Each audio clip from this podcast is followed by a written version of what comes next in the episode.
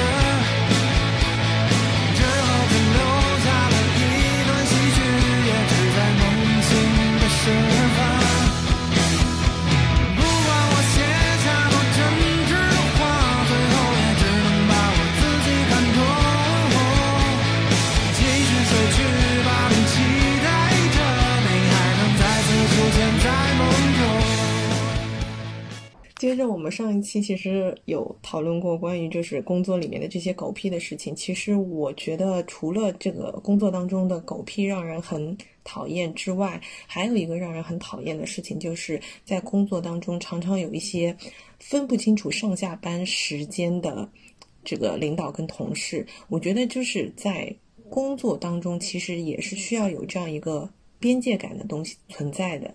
当然，我是觉得有一些同事就是属于那种见不到明天的太阳，他就一定要把所有的事儿安排在当天晚上。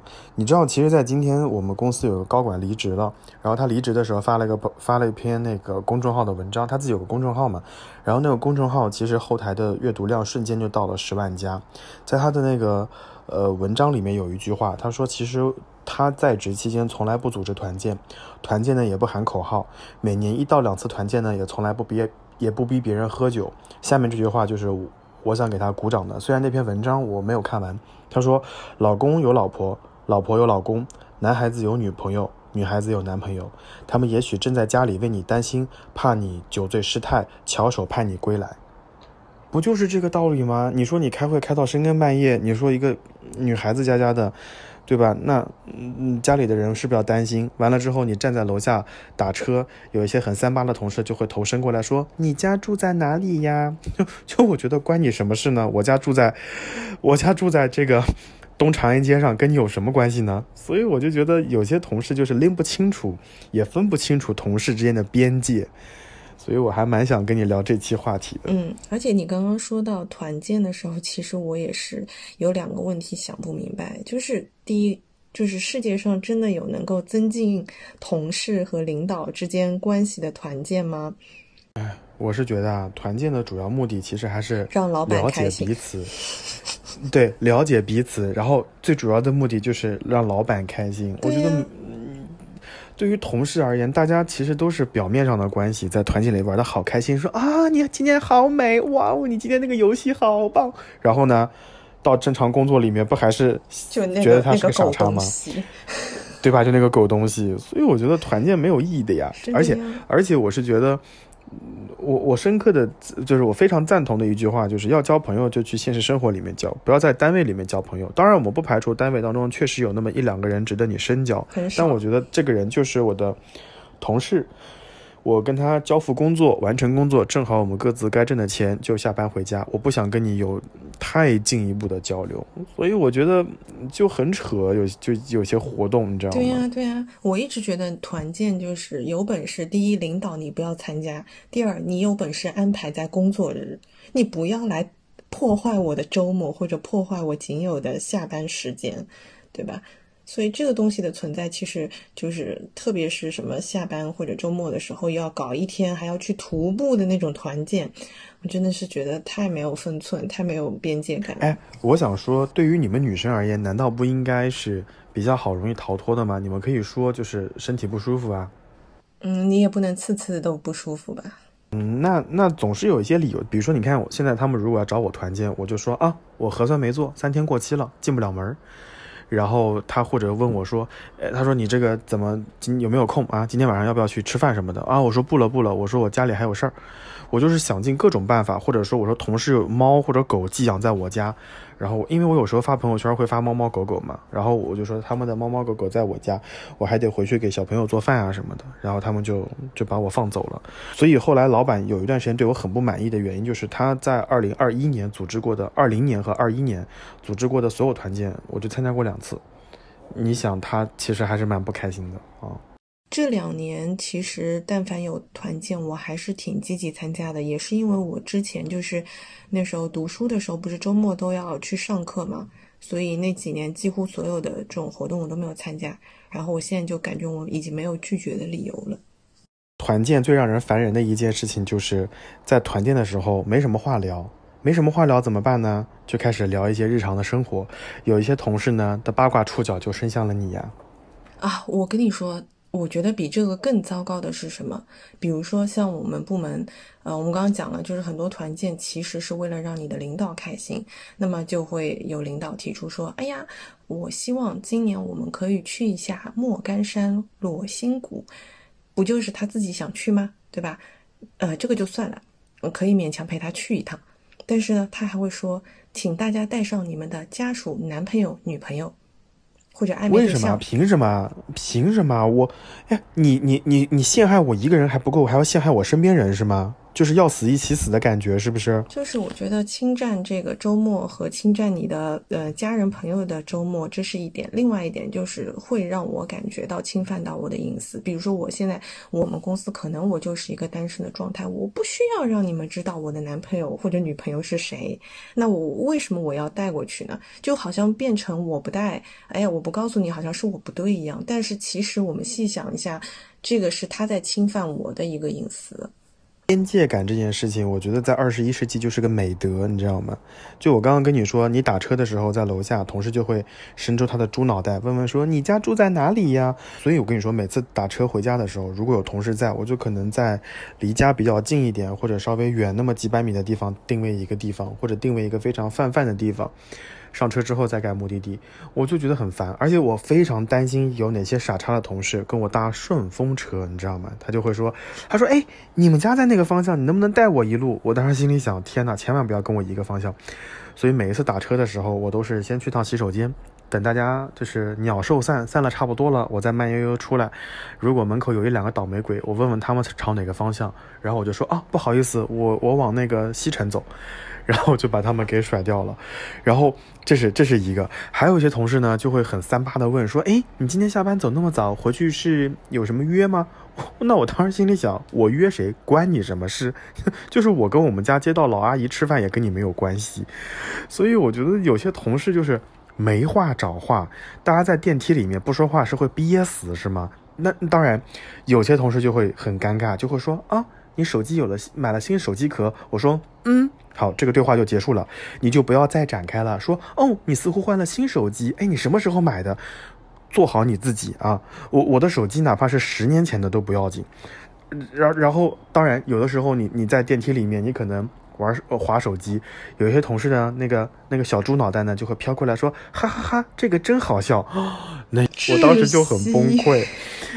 然后我我经历过最崩溃的一件事情是，我会躲在那个电梯的角落里面，就尤其是按键按键的那个角落里面。这样的话，我在那个里面发微信，你你看不见。但我忘记了一件事情，就那个按键的面板是反光的。嗯，然后那个人就拍拍我的肩膀说：“哈哈哈，你也认识这个谁谁谁谁谁？”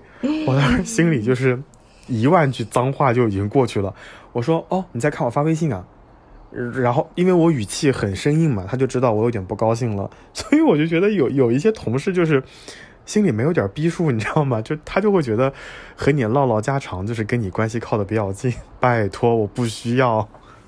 在这里，我想要就是号召，或者是给无所不能的中国人提一个美好的建议，就是那些在制作呃防偷窥屏的制造商们，能不能想个办法，就是不仅能够防止我们的屏幕被偷窥，而且还能让反光，就是想试图从反光镜当中看到那个手机内容的人，可以看到四个字，叫做“关你屁事”。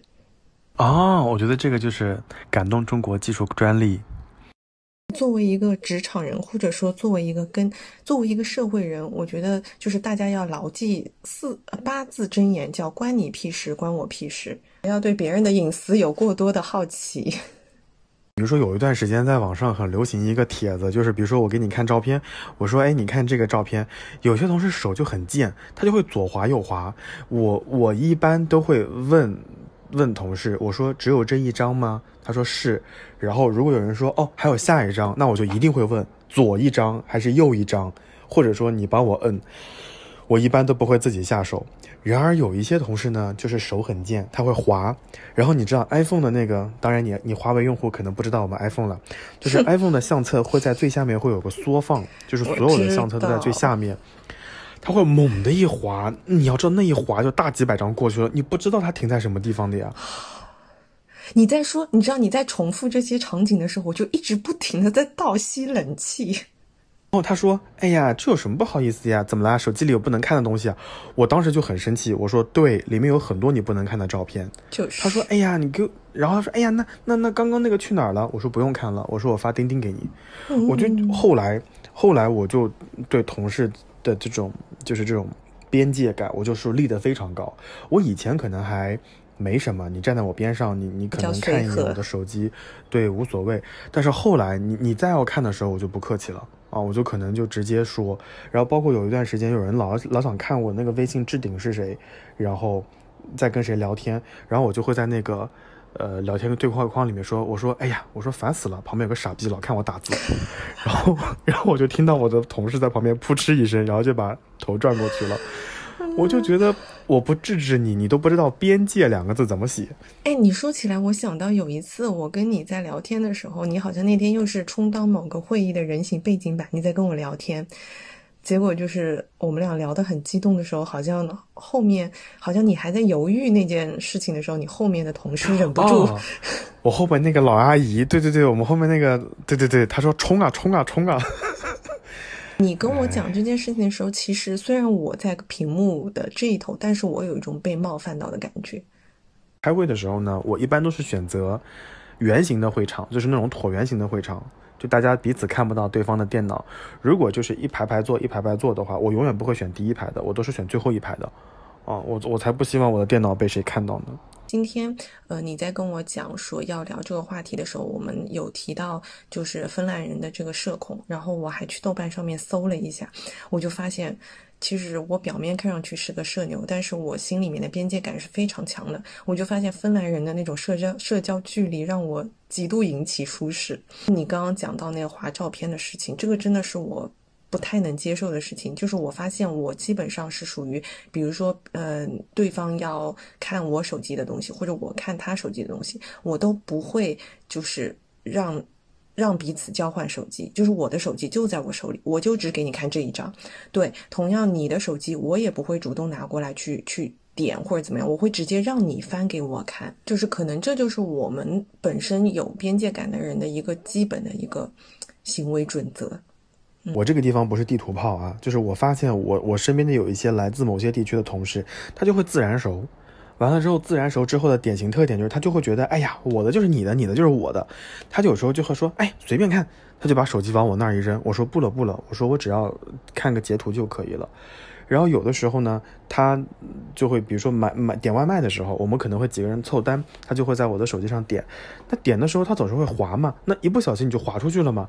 滑出去之后呢，你可能就调出了这种应用程序的后台，或者就看到了上一个 app，他就会说，哎，这是个什么东西？我说麻烦你退到饿了么，把餐点好。所以后来我就会对这种事情就很反感。我当时心里想，我爸妈生我养我那么多年。他们都没有资格看我的手机，一个同事你还在这边看得起劲，你真的是，嗯，就是你心里没点太生数吗？气了，真的没点数。当然有一些关系比较好的同事，他误滑了，然后我们就会开开玩笑就过去了。但有的同事他可能就真的无法理解什么叫开玩笑，什么叫边界，什么叫别人真的很在意这件事情。对对，哎，那刚刚说到这个看手机的事情，就是，那我们当然不会允许，或者说不会想要让同事看手机。但是如果把这个对象换成了你的对象，你知道有一些对象喜欢查手机、互查手机、互翻手机，这个事情你会介意吗？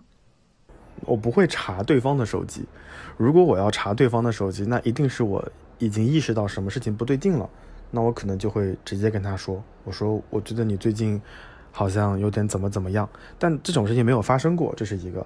第二个就是我我因为我有时候出去玩的时候，我就不喜欢把手机放在我自己兜里，我就可能就扔在他那边，所以我就可能把我的就当然以前是指纹解锁，指纹解锁不是可以录好几个指纹吗？所以前任就会录指纹在我的手机里面，所以他是可以用他的指纹直接解锁的。那现在就人脸识别没办法了，但是密码我会告诉他，那这样的话他就会直接就比如说买东西的时候，他就可能直接拿我的手机解锁，或者说我有个什么信息，我说哎你你你帮我给那个谁发个什么信息之类的。所以我会这样子，我我先把我这边能做到的极致拿出来，就我不害怕被查，这是一个。第二个就是如果真查到了，也不会发生什么事情，你看就是了，这是这是这个。但如果说真的有有一天，呃，我感觉不太对劲了，我可能会跟他说，但我不会就是互查手机，我觉得这个太嗯没有必要且太劣质了。我觉得如果你选择跟这个人在一起，你应当充分相信这个人。对对，如果你不相信这个人，那你就直接挑开天窗说。而且这里面有一个很可怕的心理心理暗示，就是你想查第一次，就想查第二次，就想查第三次，你永远会觉得说这次没查到，万一下次查到了呢？如果下次没查到，你就会说那万一再下次呢？那万一真的有一天被你查到了呢？那你过往那几次怎么办呢？所以我我是觉得就是，呃，对象可以看我的手机，完全 OK，我我没有问题的，但是我不会主动去查他的手机。嗯而且这个当中也会有一个问题，就是可能在最开始的时候，呃，开玩笑说，哎，你手机给我看一下，然后对方因为很喜欢你，然后同意了。但是第二次如果他就觉得没有必要的时候，你如果说要看的话，嗯，然后他不给你看的时候，你可能就会觉得，哎，为什么上次你给我看，这次你不给我看？对吧？就会引发一些没有必要的矛盾。我的，呃，我的观点跟你是一样的，就是我觉得，就是对方如果说需要用我的手机，呃，比如点个餐呐、或者是我没有带包，然后需要把手机放在他那边，我觉得这些都是 OK 的，不是说你完全不能碰我的手机，但是我也不太接受你，就是特意的来检查我的手机，因为我觉得特意检查这件事情就代表我们之间有信任的危机出现了。我我先说一点，就是回到回应刚刚那件事情，就是爸爸妈妈看手机，因为我觉得爸妈看手机就处于就是好奇八卦的心态来看，那我觉得你有什么想问的你就直接问，所以爸妈如果要看我手机，其实我是拒绝的，但是如果你你说我想看看什么东西，我可能会直接给他看，所以我其实我的整个原则都是一样的，就是你想要什么你就直接说，但我并不接受你偷偷摸摸的怎么样啊，这是这是这个，然后包括。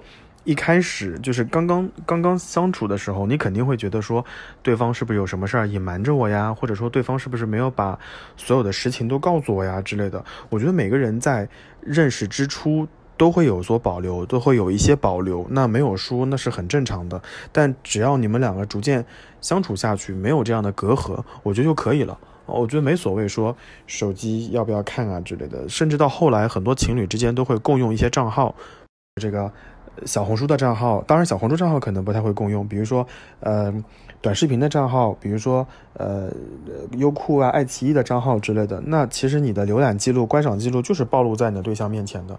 我觉得一开始你可能还会遮遮掩掩，后来你就觉得无所谓了。就是这里面我要讲一个很好玩的事情，就是我的小红书账号，我的小红书账号其实我是只看从来不发的。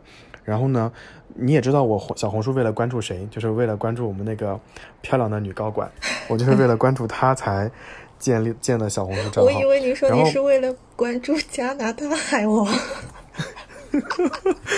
哦，对哦，对哦，哎，那我今天可以关注一下加拿大海王，我看看他的互动。Anyway，我们认就是识加拿大海王，不就是因为觉得觉得他很奇怪的点就是他有小红书对吗？一个哎在，你提醒我了，对吧？一个醒我了，在在海外的男生，他不发嗯，ins，他发小圈红书嗯，红不书，对对对，嗯，然后然后那那段时间我就老关注那个那个他的那个高管的那个账号，然后那段时间给我推的全是一些女生的那些穿搭呀之类的，然后突然有一天我想起来小红书上好像有个。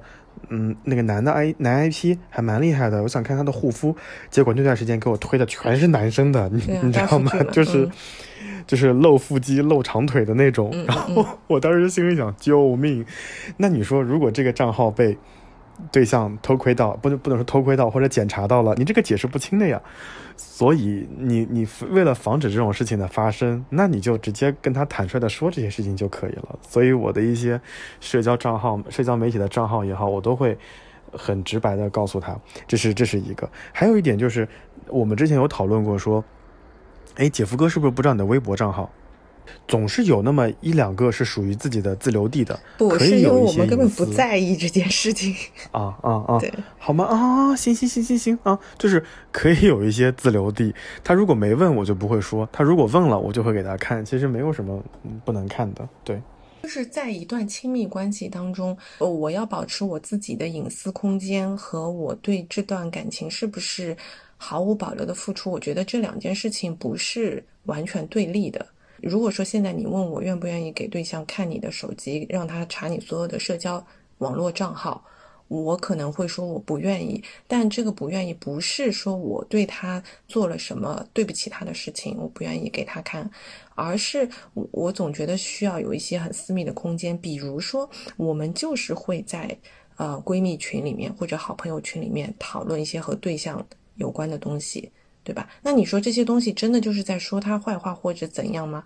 我觉得不见得，但我就是希望这是我的自留地。如果说他，我知道他会查看我的微信群，那我可能以后就没有办法再很自由的去跟你们去分享，或者说肆无忌惮的去说一些说一些话了，对吧？我就会觉得我的自由受到了侵犯。就虽然我在亲密关系当中，但是我觉得人还是需要保留自己的一定的精神自由吧。嗯，嗯那就是我刚刚说的嘛。我觉得还是要有一片自己的自留地，虽然说要对对象坦诚，但是偶尔有一片自己的自留地，我觉得是有必要的啊。在里面偶尔发泄发泄情绪，吐槽吐槽，发完了到时候再删掉就可以了哦。对对对，嗯，而且我现在反思，其实，在 N 多年前，我曾经有有一段时间对某一任对象是很喜欢看他手机的。就是我现在回想起来，当时我我要去看他手机的初衷，好像就是很好奇，呃，就总觉得会有女生去聊他，你知道吗？其实这个可能就是一种不信任感、或者怎样。而且而且我觉得啊，女生的第六感还是蛮准的。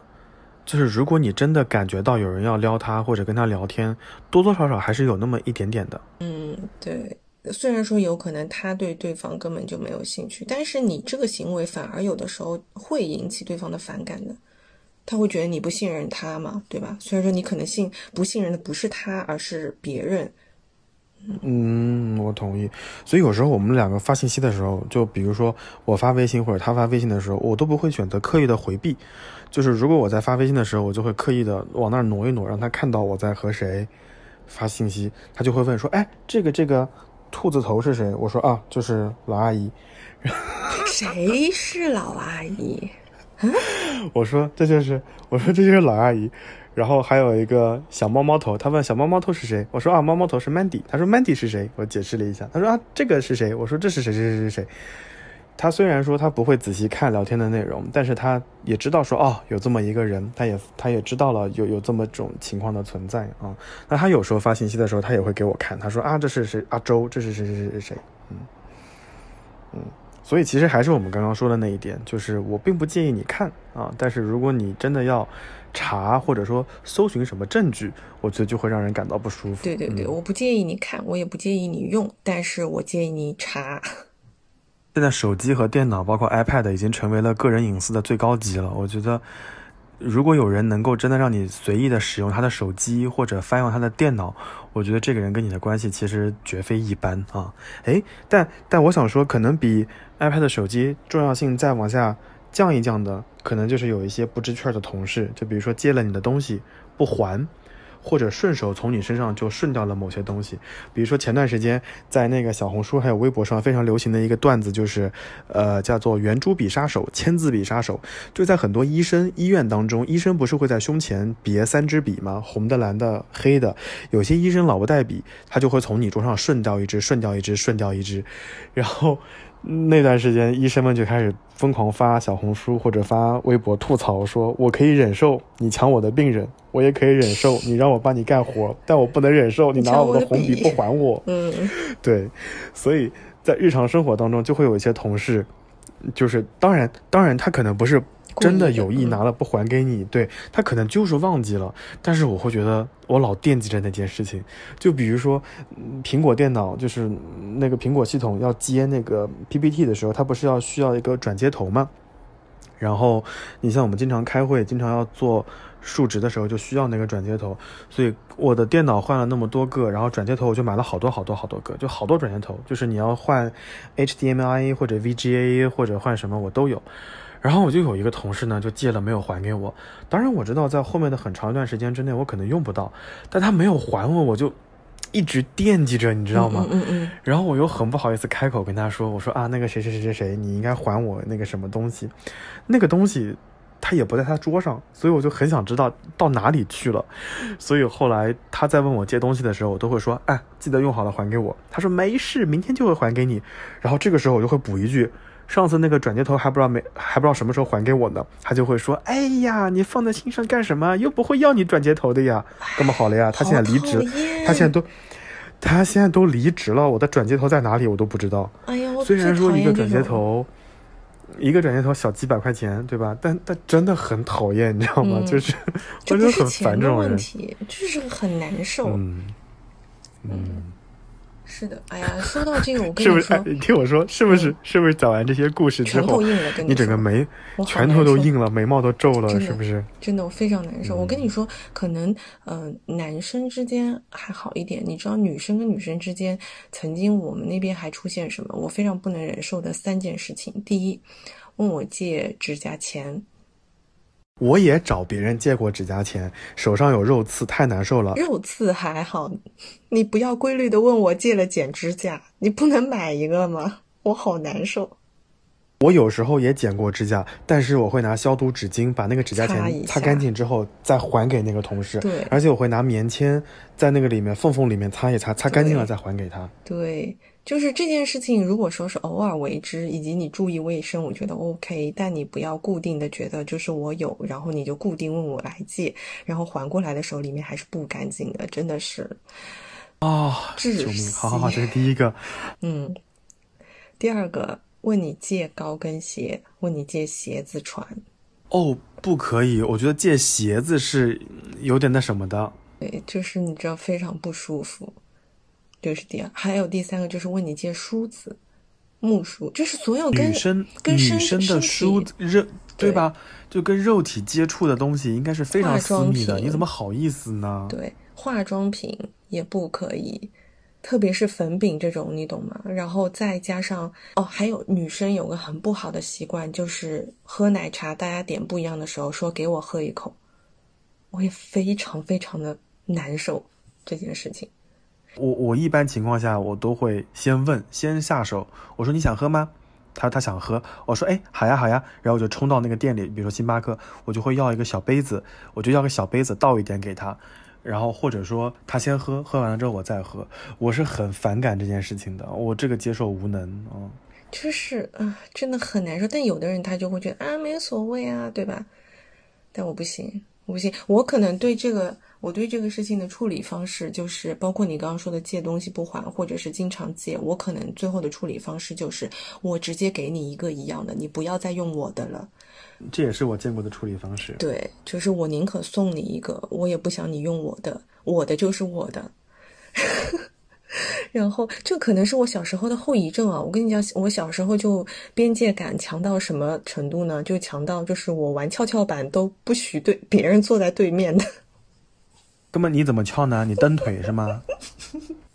对，就就可能就是我从小就是这样，就是我的东西就是我的东西，我会非常介意别人用我使用的东西，我宁可我再送你一个，或者你借了你就我借出去，我就没想让你再还了，就。所以你的腿那么长的很大原因就是小时候蹬跷跷板蹬出来的是吗？哎，有可能啊，你这么说来，嗯。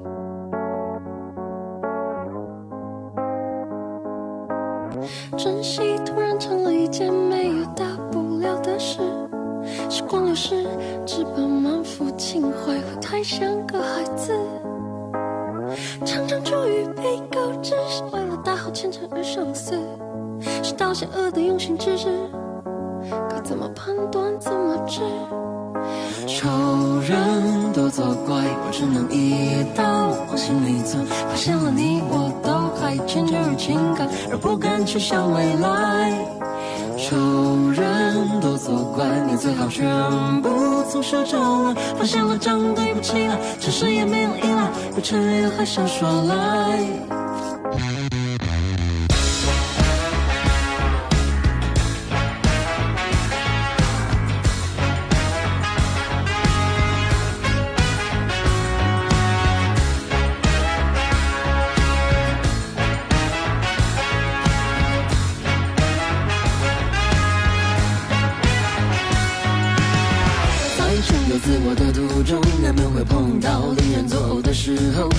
说来。谁太着急，谁太找顺序，是鼓励谁的问题？可能变得不好掌握，或者其实是你另有图谋，那就揭穿面具，揭穿道义，让你继续相信是正义，是无形。仇人多作怪，我只能一刀往心里钻。发现了你，我都还迁就于情感，而不敢去想未来。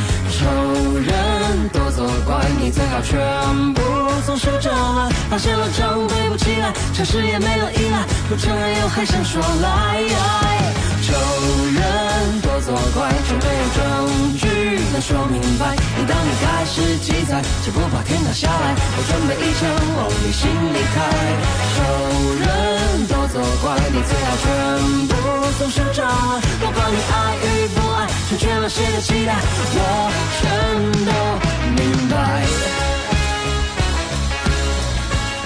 讲了一件事情，你说有一些事情可能男生男生之间还好，女生女生就不一样。我跟你讲哦，不一定哦。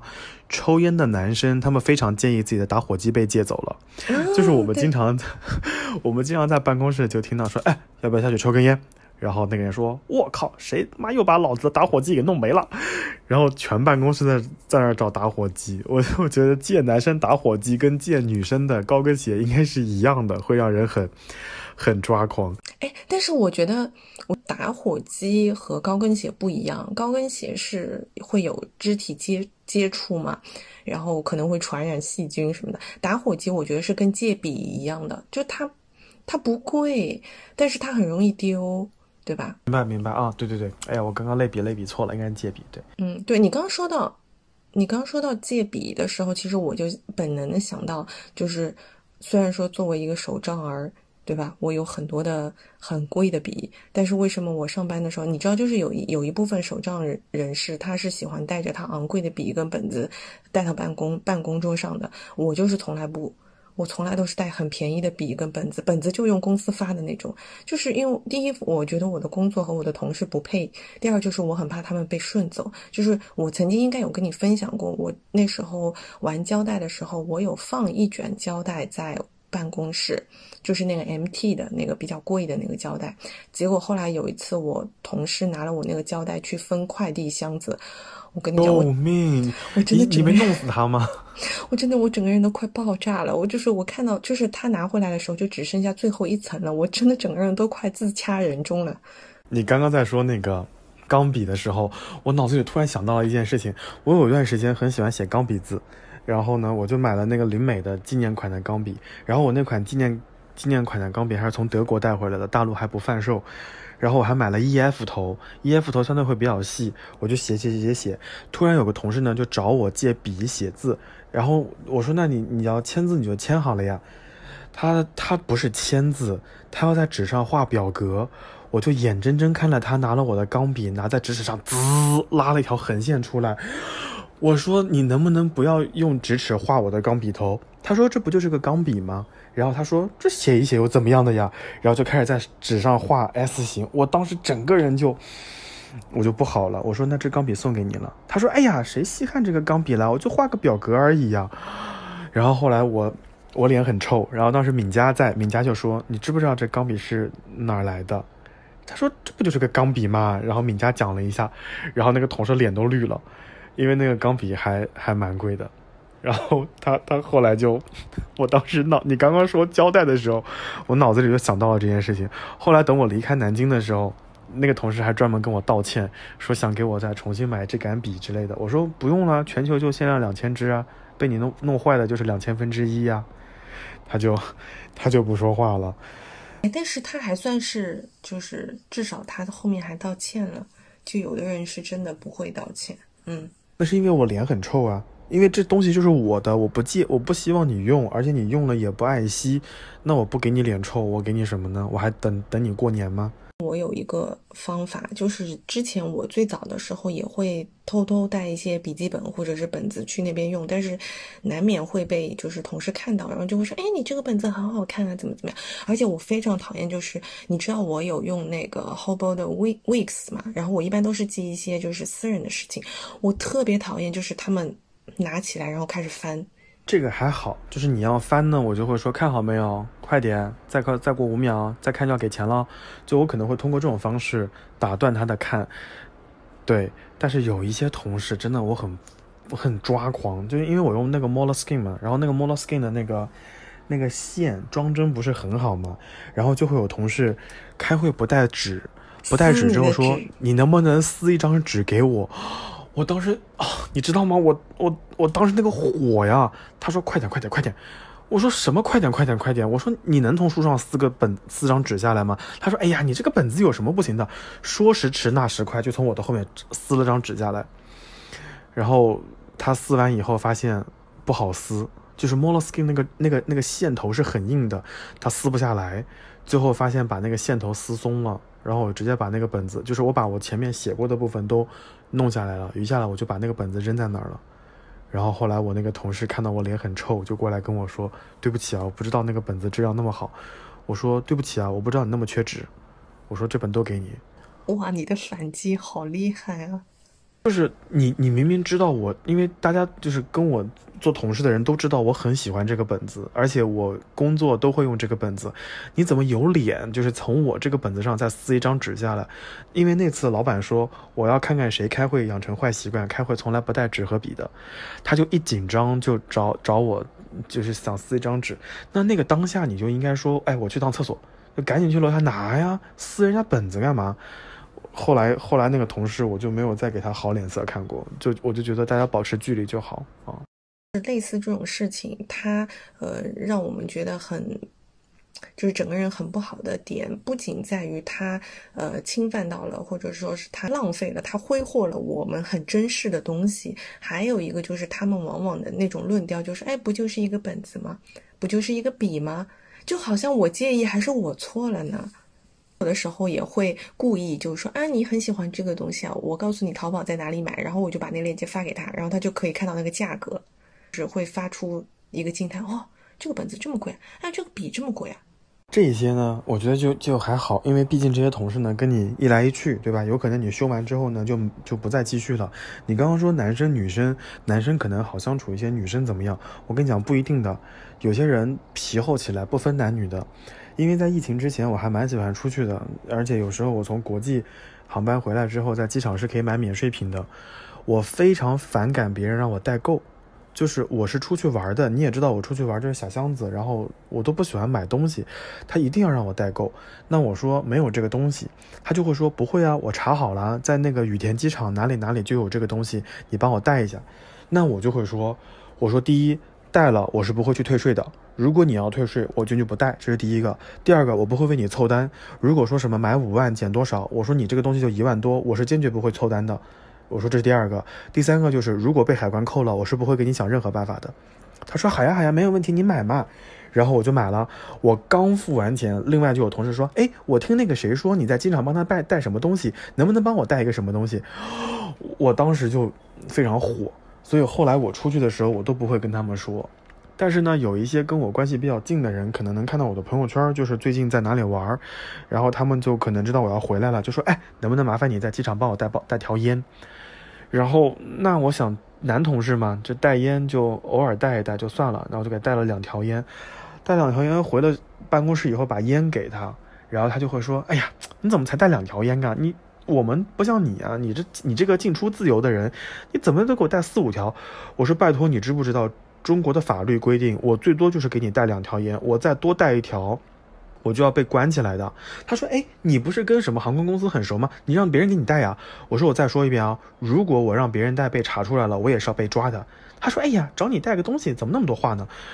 然后 我就把那个烟拿回来了。我说：“我上闲鱼卖都不要紧。”他说：“哎呀，我跟你开玩笑的。”我说：“我没有跟你开玩笑。”所以后来同事们就知道，就是找我代购是比较麻烦的，除非就是跟我关系比较好，或者我自己主动发出了 offer，我说我这次要去日本，或者去香港，或者去新加坡，你们要不要带什么东西？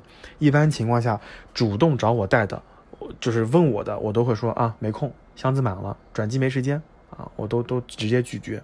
往往你主动发出 offer 的人，不一定会让你带，都会叫你好好玩。他们都会直接说啊，不用不用不用，你你玩就行了。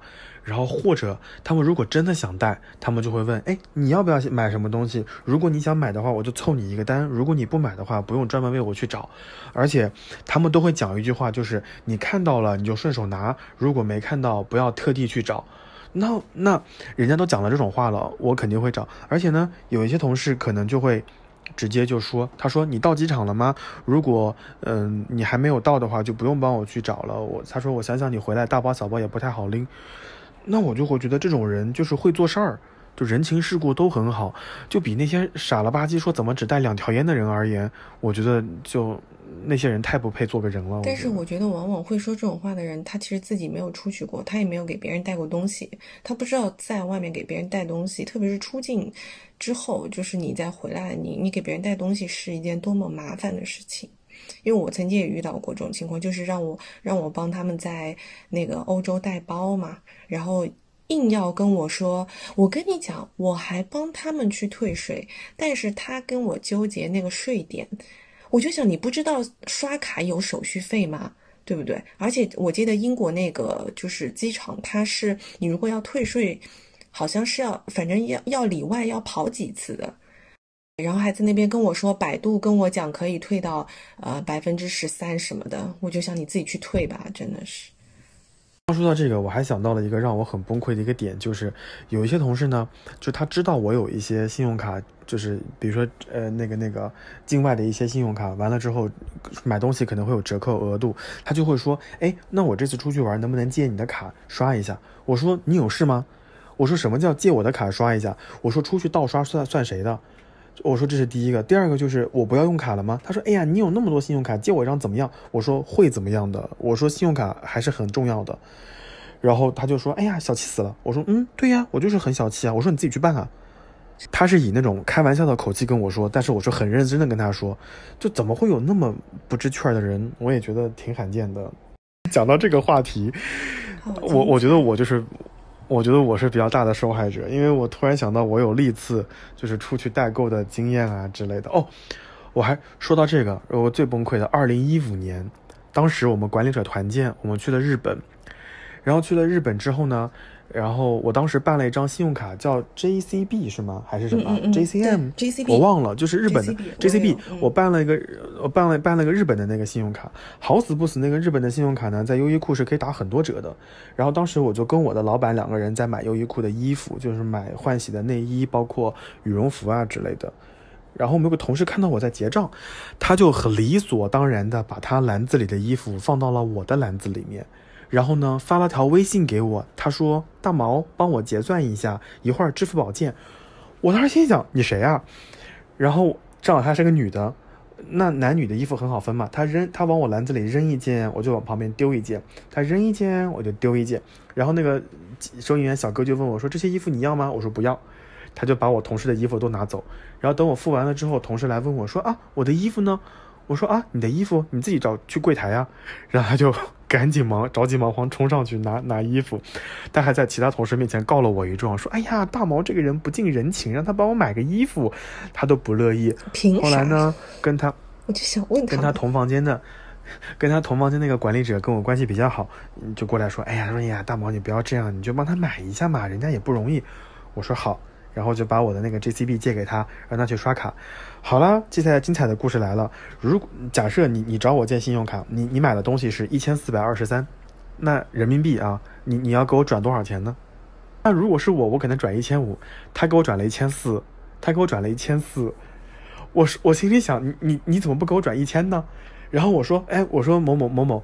还差二十三，他说怎么会呢？我按照我淘宝的那个支付宝的牌价来查的，就是一千四。对，我就是想说这种人啊，简直想把他我说，然后我就我就把我那个微信刷卡账单给他看，我说你看，它上面写了一千四百二十三。他说啊，我是按照我的支付宝来的，那明天我请你喝个饮料好了。我说不用了。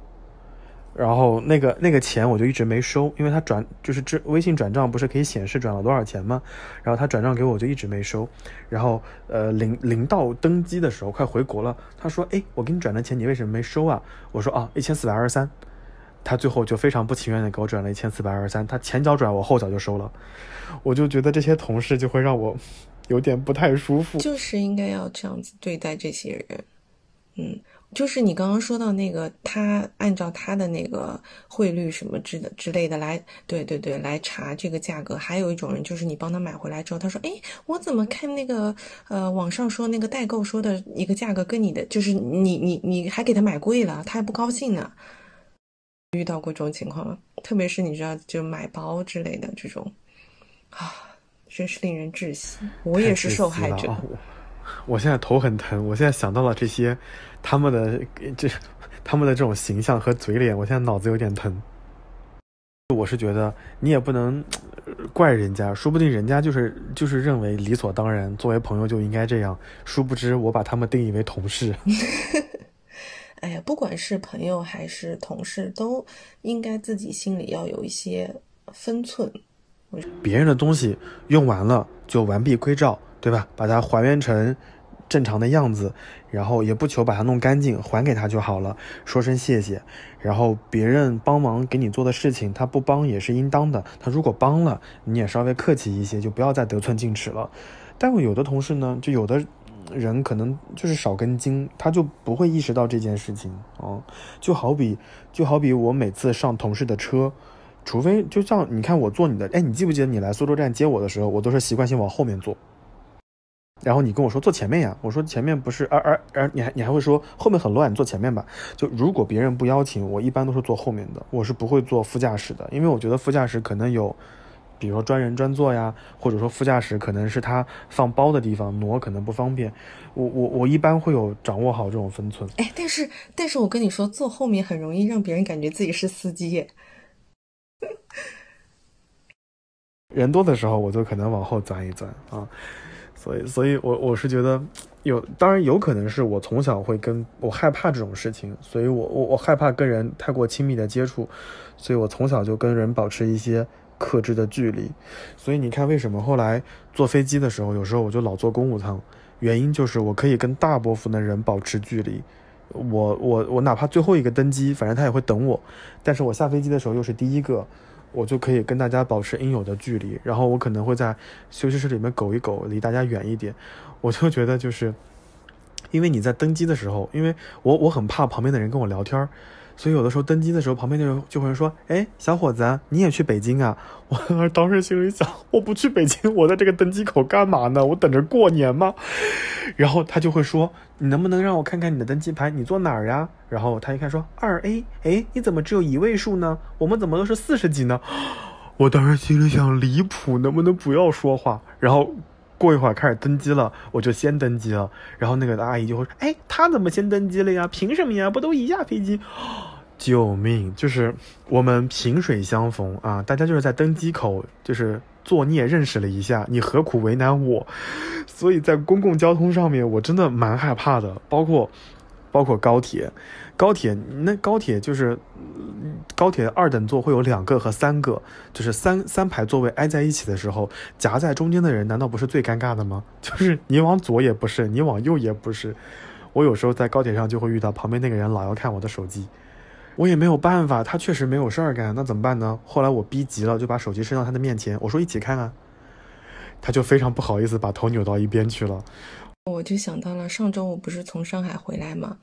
我在高铁上，我就是坐坐在了 A、B、C 的 B，然后就发生了一件很奇，也是很奇葩的事情，就是当时我身边坐了一个大叔，然后呢，嗯，就是我们到呃我们在回程的这个路上不就很累嘛，然后大家就可能刚刚坐定下来之后就开始要看邮箱啊，看邮件，看今天有没有什么客户的一些信息你需要去回复嘛，然后就在那边刷手机，然后。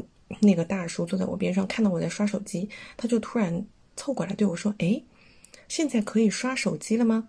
然后他说：“他就是他，他到了上海，因为他怕那个行程上面有上海，所以他可能到上海是关机的。然后当时就是那个站刚刚驶离那边的时候，他就说：他说现在就已经可以开机了吗？然后当时我领导在我边上就说：一直可以开机啊。他说现在行程你只要不要去高风险地区都没有问题，对吧？”然后，然后他就好像得到了一个重大的消息，然后他的前后可能还有他的同伴，他就在那边喜大普奔的，就是奔走相告，就说：“哎，现在可以开机了，现在可以开机了，嗯，不会影响怎么怎么样，就是。”特别离谱的就是，他后来就开始把手把那个就是口罩拿掉，然后就一直在面疯狂说话，疯狂跟他同事说话，还疯狂跟我们说话。就是你一方面又很怕这个疫情影响到你，但是你一方面又不戴口罩，然后拼命拼命在那边说话。他还说：“哎呀，早知道没有影响，我们应该在上海吃顿饭再回来的。”啊，窒息，就是一一路一直到苏州。他就一直在讲话，而且他当时还讲了一句非常让人无语的话，就是当时我们那个车子，我们没有买到就是直达的，就是当中停很多站嘛。然后当时就是到苏州站之前有一站是苏州园区站，然后你知道有很多的人他是住在园区，然后他每天呃乘高铁通勤嘛，然后那一站就有很多人站起来，然后他的小伙伴也站起来了，然后他的老伙伴也站起来了，然后他就喊他的老伙伴坐下，他说没到呢没到呢，我们刚刚到苏州园区站，哎，苏州园区就是苏州的乡下。然 后这个时候，所有的救命！那么多人，那么多人在站在车厢里，整个车厢都听见了。然后他说完这句话之后，就是站起来准备下车的人全部回头看他，然后他还是不不自知，他就说：“这边一般苏州人都不会在这里下车的，这边下车都是要平常每天去上海打工的人。”你知道，就是然后我就。更加认真的刷手机，就不完全不想跟他说一句话，太可怕了。公共交通上遇到这种事儿太多了，你不要觉得说在公务舱就就安全一些，公务舱也不一定，除非你遇到了那种一二一的座位，你可能一个人享有一个座位可能还好一些。你要遇到了那种老老一点的机型，就是二二二的座位，那你旁边一定会有一个人的呀。而且呢，嗯，就是他他们会我们会共用一个小桌板儿。所以饮料啊、毛巾啊就会放在上面。我每次都把我的东西就是规规整整的放在一个角落里面，就离我远一点。然后我有时候我隔壁的邻座大叔们就会把我的毛巾挪一挪，把他的东西放在那个地方。我当时心里想，就那么点地方，你挪什么？然后他会一边打着电话跟别人说啊，我今天坐头等舱从北京回哪里，就是一边那种炫耀，一边就开始拿起饮料。他伸手拿向了我的那一杯，我当时就整个人绝望，你知道吗？那我又不能对他怎么样的喽，然后我就只能疯狂摁呼唤铃来喊乘务长，跟乘务长沟通一下。反正就是公共交通上面都一样，我觉得没有哪个人能善终啊，大家都是都是受害者。刚刚看到那个就是是芬兰人的排队的距离的时候，我就觉得，唉，太羡慕了。如果每个人都有这样的自觉性就好了。我跟你说，大城市里面可能相对年轻一些的群体，受过教育的群体，他们可能会做得好一些。比如说北京，我们做核酸检测排队的时候，你就会发现年轻人的彼此的间隔就会非常清楚，一米就是一米，两米就是两米。反倒是一些年纪比较大的或者小小孩儿，他会紧紧挨着你啊。然后每次我都会充当纪检委，我就会说你再靠近一点啊，再靠近一点啊，阳了一个都别走。然后他就会立刻往后走，就是尤其是那些年纪大的人带孙子带孙女的，就老挨着我。夏天本来就很热，人也很烦躁，然后我就说话就很不客气，然后他就明显受到了惊惊，就是被吓到了。我说还不往后点，然后他就赶紧往后点。哦，给你这种纪检委点赞，真的非常需要你这种人。但是这样说完了之后，工作人员就很紧张呀，他以为我怎么了呀？我还得跟工作人员解释，我说不是不是的，我说他们就就那什么啊，唉。但是，但是我还是想说，就是你要相信社会始终是向好的，虽然这个过程相当的缓慢且相当的持续，你也不知道到哪一天我们才能够拥有芬兰人那种相对相对舒服的社会界社会就是社交距离。但事实上，我我能够明显感觉到这两年是有一些变好，大家可能也有意识的会关注到这些事情。说到这些绝望的事情之后，你有没有什么让自己啊防范防范于这种崩溃瞬间的小妙招吗？嗯，我觉得分成两种情况。第一种就是我基本上就是使自己尽量尽量成为一个隐形人，把自己的存在感降到最低。我先讲一件事情啊，我偶尔坐高铁，但是去年我去苏州的时候，就是因为你们那个机场太远了，所以我从苏州回北京的时候，我不就坐高铁吗？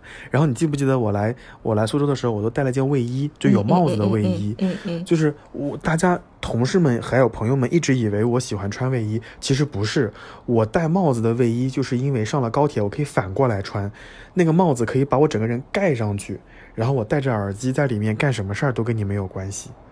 啊，就是你说的，让我自己变成隐形人。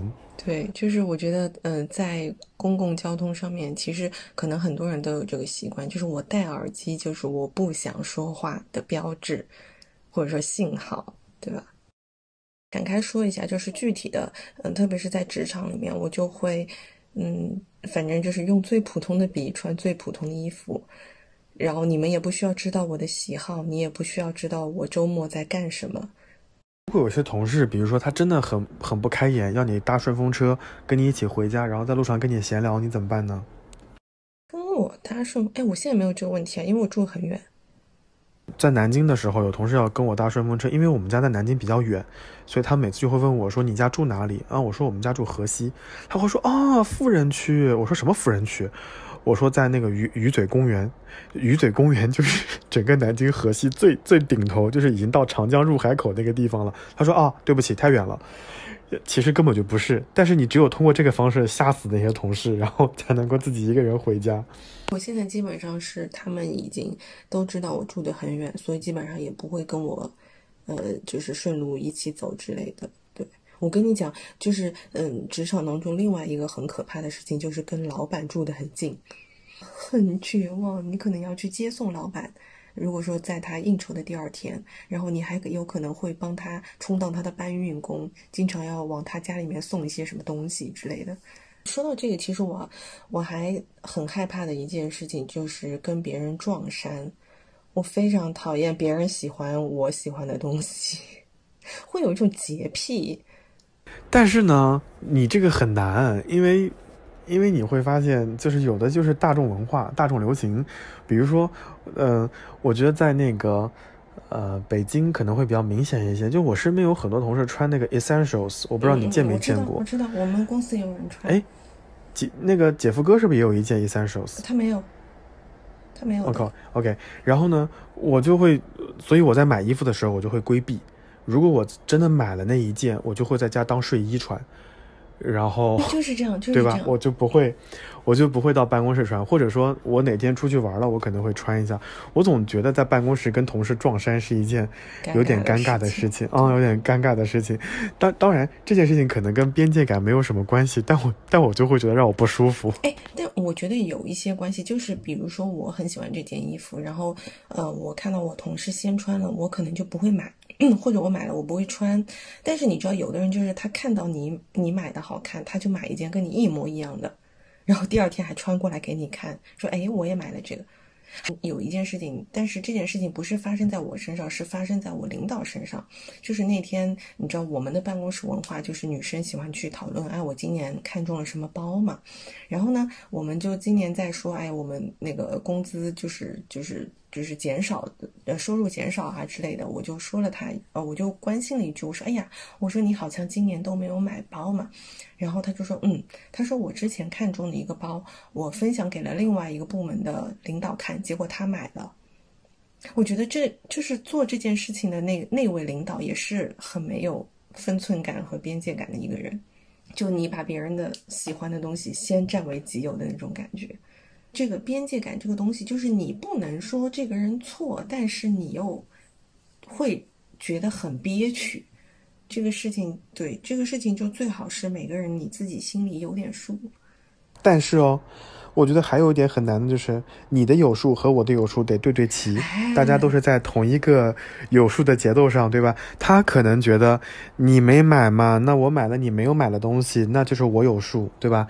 就是每个人的对于有数的定义可能还不太一样，所以，所以即使你希望你你希望他有数，他觉得他自己有数，但也不一定在同一个阈值上面的。嗯，有道理。是。嗯，还有什么建议呢？其他没有了，我基本上做到这两点之后，就已经已经很成功的隐形了。就是我的同事可能都不知道我下班在干什么，然后他们也不知道我到底喜欢什么东西。我根本不期待别人会有边界感，就是如果你有边界感，我会很感激，呃，就是我会很很就感恩的心。但是，一旦你你拎不清，我就会一定会刚回去，就是就是你一旦踏进了我的领地。就像哎，你你脑补一下那个场景啊，就是犯罪分子越狱的时候，他但凡越狱，那个聚光灯就会照在他身上，他再多走一步，机关枪就扫射。我这儿也是一样的，就是你不要越过那个雷池，你只要越过，你就别好过。嗯，哎，你说到这个，我就想到了一个，嗯，以前的就是一个事例，我问一下你，如果你遇到的话，你会怎么怎么去处理？就是有的人会把。你的人情当成自己的人情，就比如说我们之前在呃研究生那个上课的时候，然后当时我记得是好像很流行那个大白兔的那个快闪店，我当时是买的那个铅笔盒，然后里面就有很多大白兔奶糖，但它的数量其实不是特别多，因为你一个铁盒子也装不了多少，然后我就带到了呃就是。呃，带到了教室，然后给大家吃嘛。那我可能就是给特定的几个关系还可以的人吃。然后呢，正好被后排的一个女生看到了，然后我就把我的铁盒子拿过去，我说：“哎，我说你要不要吃糖？”她整个一把就抓了差不多三分之二，就说：“哎，那个谁谁谁带了这个糖，大家来一起吃一下。”就是直接就拿到后面就全部都分掉了。就我会觉得这件事情，就是我当时的一个状态就是很懵逼，你知道吗？我一般会这样，就是我会估算一下，这种事儿在我读书的时候也发生过。我会估算一下后面有多少人，要是人多，我就可能就不分了，哦，我就放在书包里。就我本来的初衷就是不是给他的，也不准备给后排的人，我只是给前排的，我附近的几个人刚好被他看到了。那你就应该分完，分完之后呢，赶紧往书包一塞，拿两个给他。你说，嗯，我给你一起尝尝鲜，就完事儿了。对我当时其实就应该自己主动拿两个给他，而不是把一整盘给他，因为我没有想到他会整个就是一捧捧过去，直接捧到后面去。在我们读书期间也发生过这样的事情，就比如说我今天我们一起上选修课，我们俩坐在一起，那我说之前你帮我占过座，今天我请你喝杯喜茶，然后。旁边一个人说听到了，说哎，我也想喝，我也想喝，我们凑个单。那我说三个人其实没所谓，第四个人你再来我就不客气了。第四个人说啊，你请他们喝了，我也想喝。我说他们还请我去吃饭了呢，你请吗？然后对方就不说话了。我说你可以，你可以拼单的，你可以凑单的，把运费分一分，他就不乐意了。然后最后就变成了我们三个人喝。所以一般我就是属于那种跟不是特别熟的人，你想加入到这个范围之内，我都会把你给怼回去的。当然这么做可能会不好啊，但是我又会觉得我并没有那么的缺朋友。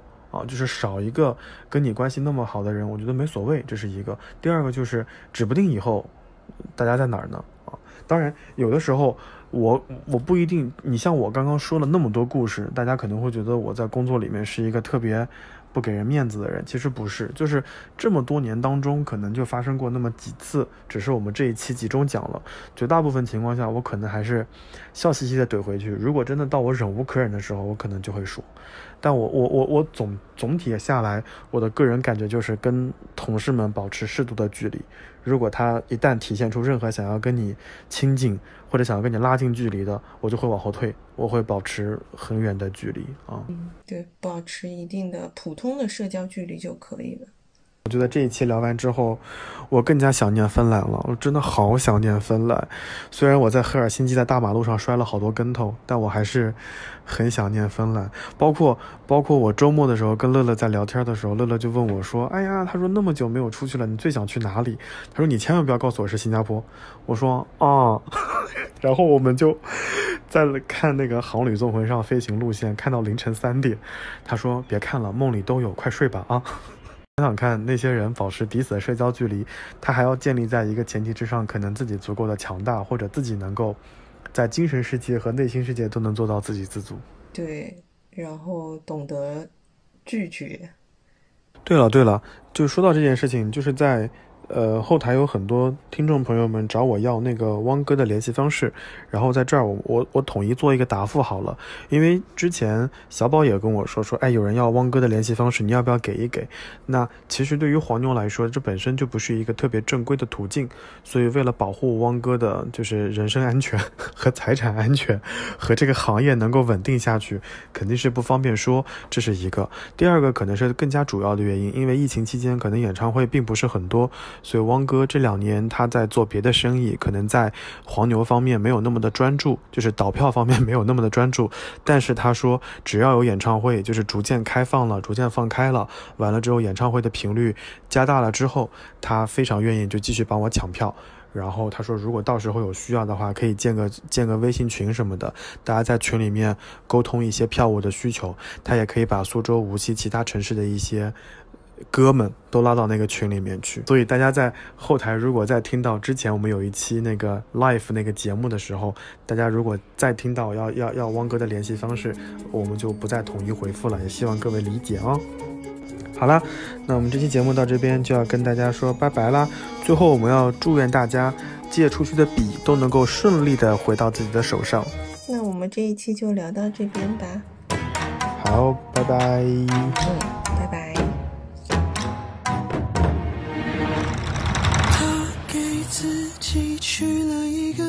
字叫 Rebecca，方便她在灯红酒绿里穿梭，方便人们在夜里见到她凹凸有致的身子和浓密飘逸的长头发。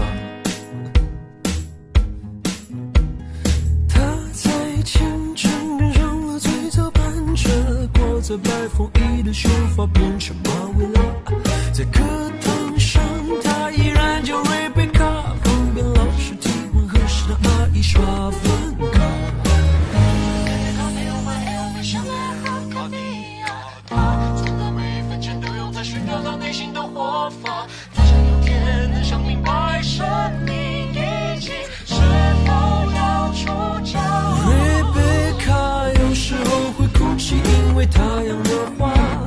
秋天的时候就